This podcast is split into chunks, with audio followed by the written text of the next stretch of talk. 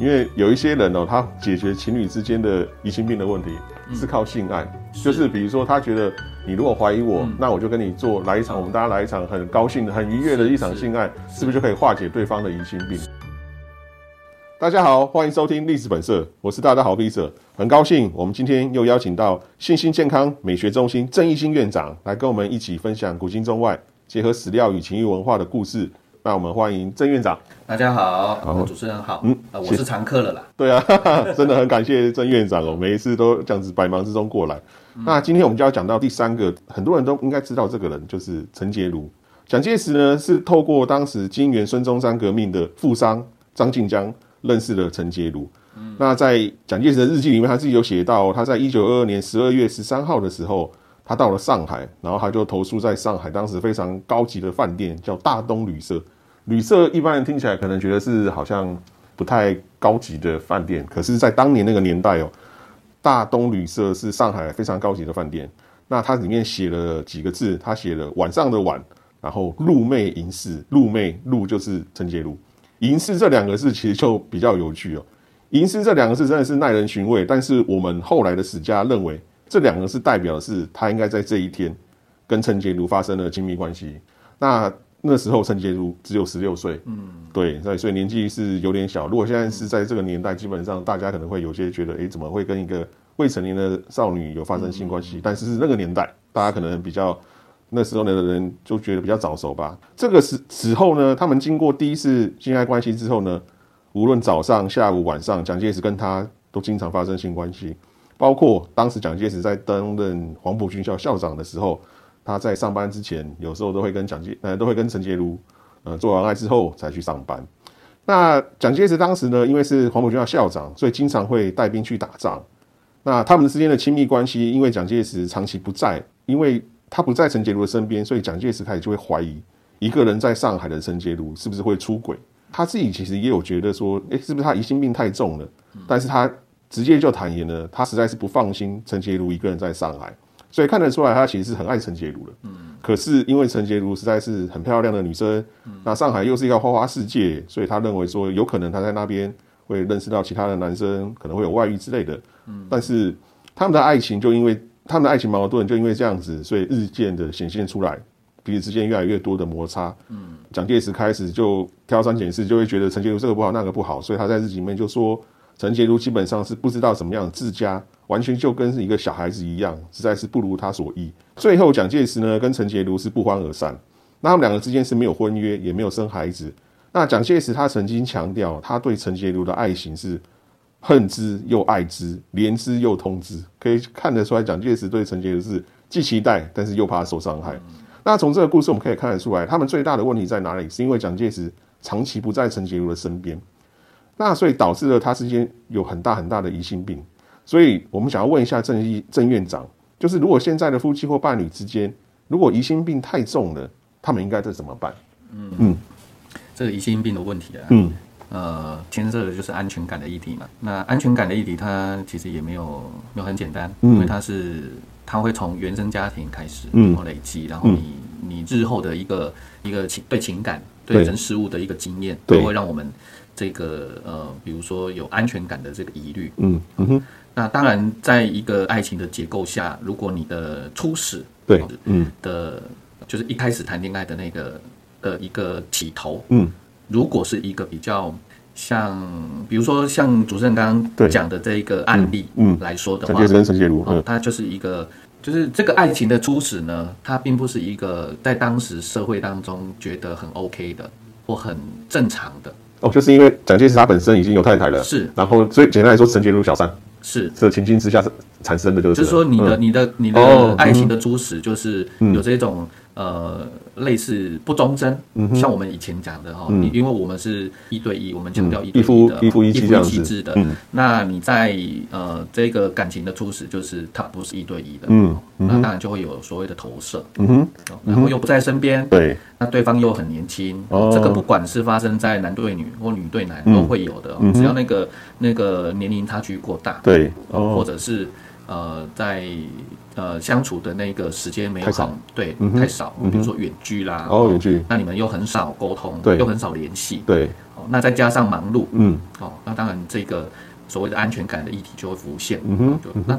当然，我刚刚有讲到一个叫做投射嘛。当你当你情感初始，你是用这样的方式，因为你没有忠贞嘛。对。所以你当然很容易就会联想到别人是不是，嗯，也不会忠贞。哦。这个是一个很简单的一个可以理解的部分。对。那当然有很多人就谈谈论感情会有这样的开始，嗯，这样的切入，但是比较没有安全感的议题，对，是因为他们在亲密关系相处上，对，哦，在之后的那个呃情感的信任度上，对，哦，或者是他在整个呃爱情。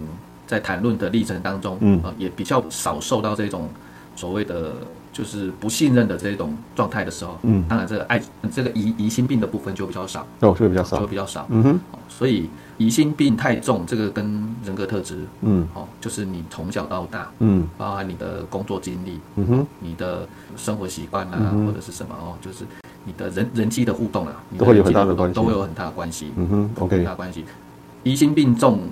解决的方法，嗯，就是反推嘛，就是让他有安全感，让他有安全感。那我刚刚讲的这几个，其实就是可以做的，增加互动的机会，增加互动机会，增加互动机会，即便远距也可以增加。比如说，呃，像以前就可以写写写书信。啊，那当然现在当然要增加安全感，就更好做了哦，视讯啊，通电话、赖啊什么的都可以嘛。那我想问院长一个问题哦，因为有一些人哦，他解决情侣之间的疑心病的问题是靠性爱，就是比如说他觉得。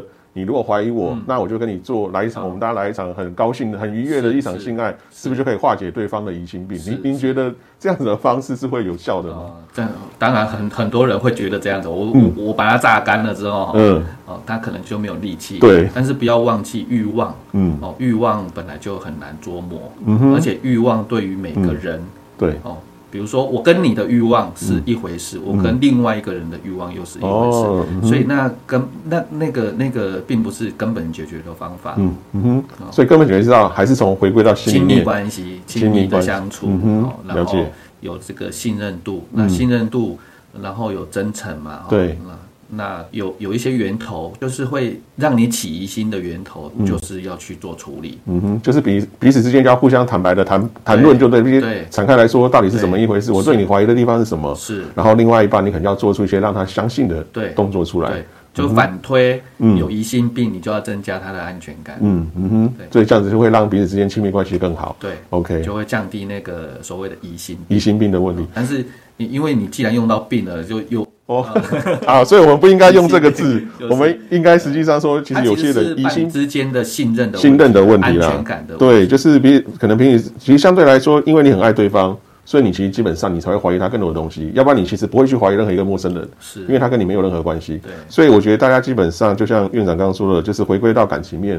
就是不要让自己的不信任感增多。我觉得我们可以不要用疑心的两个字啦。嗯嗯，对对，就是等于说增加彼此之间更多的信任感，这样子可能会是更好的方式。我觉得疑心很好啊，它是一个大家都能够理解的，嗯哦一个形容啊。对对对。对，但是如果人太多疑心，是不是其实对？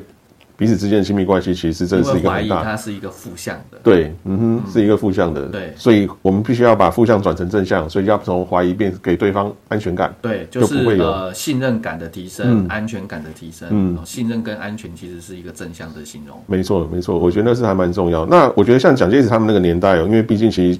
没有像现在那么发达的科技，所以你想要知道对方做什么，其实不太容易。不太容易。所以我觉得像现在，因为有科技所赐哦，那大家其实真的可以透过像刚院长讲那些方式，用很多科技的方式，你说视讯啊或什么，来降低对方的不信任感。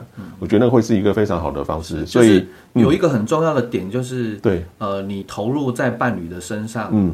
关注的时间，或者是关注的力道，嗯嗯哼，力道。哦，越越多越重，当然就会降低对方的那个，嗯。呃，就是哎，就是会提升对方的安全感，嗯，就是让他知道说你其实很重视他，你花了很多心思在他身上，对，其实你是透过远端的视讯啊，或者什么都可以让他知道说你是爱他的，是。你是关心他的，也可以多少让他卸掉一些对。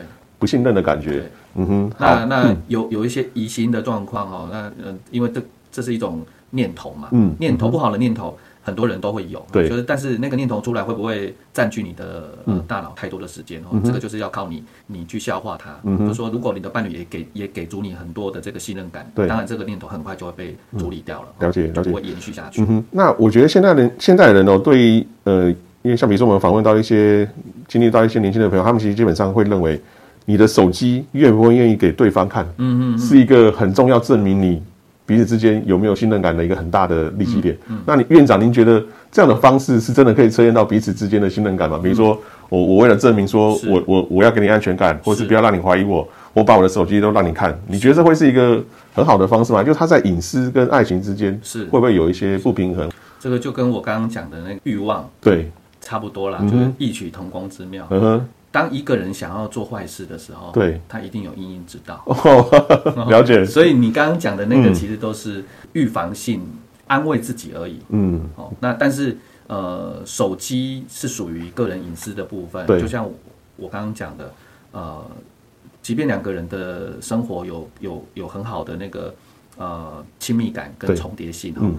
但是每个人都还是要个人的空间，哦，也要有个人的隐私。嗯哼，那就会回回到我应该在前几集有讲到的尊重。嗯哼，好，尊重这个部分，尊重对方有自己的想法，有自己的空间，有自己呃不想讲的事情。嗯哼，那所以这个部分会提升伴侣的亲密程度跟信任程度。嗯，那如果。呃，强制的要去看对方的手机的内容，这个又会回到我刚我我们刚刚提的那个疑心嘛？哦，你就怀疑我，所以才想两个人相处如果有太多的怀疑，当然这这段关系就不会太好。了解了解。那所以，我如果硬要做什么，我可以把所有的事情都先想好了，因为我已经知道回回去你会怎么做看了。那我也知道在过程当中可能你怎么样怎么样，反正呃，所谓的道高一尺，魔高一丈。了解，这个这个并不是 可取的方法，处理事情的方法。OK，好，感谢郑院长。所以回归到底，就是大家彼此之间最重要的是彼此互相尊重那一颗心。只要你尊重对方，对方也尊重你，基本上我相信彼此之间的不信任感会慢慢减低。那当然，你也要多做一些增加对方安全感的事情。对，那好，今天我们很谢谢郑一新院长。那今天就先讲到这，欢迎大家上阿信官网阅读文字版，关键字搜寻阿信最懂你的亲密顾问。音频底下也附有专栏文章的连结，欢迎你点阅、按赞，看更多的文章。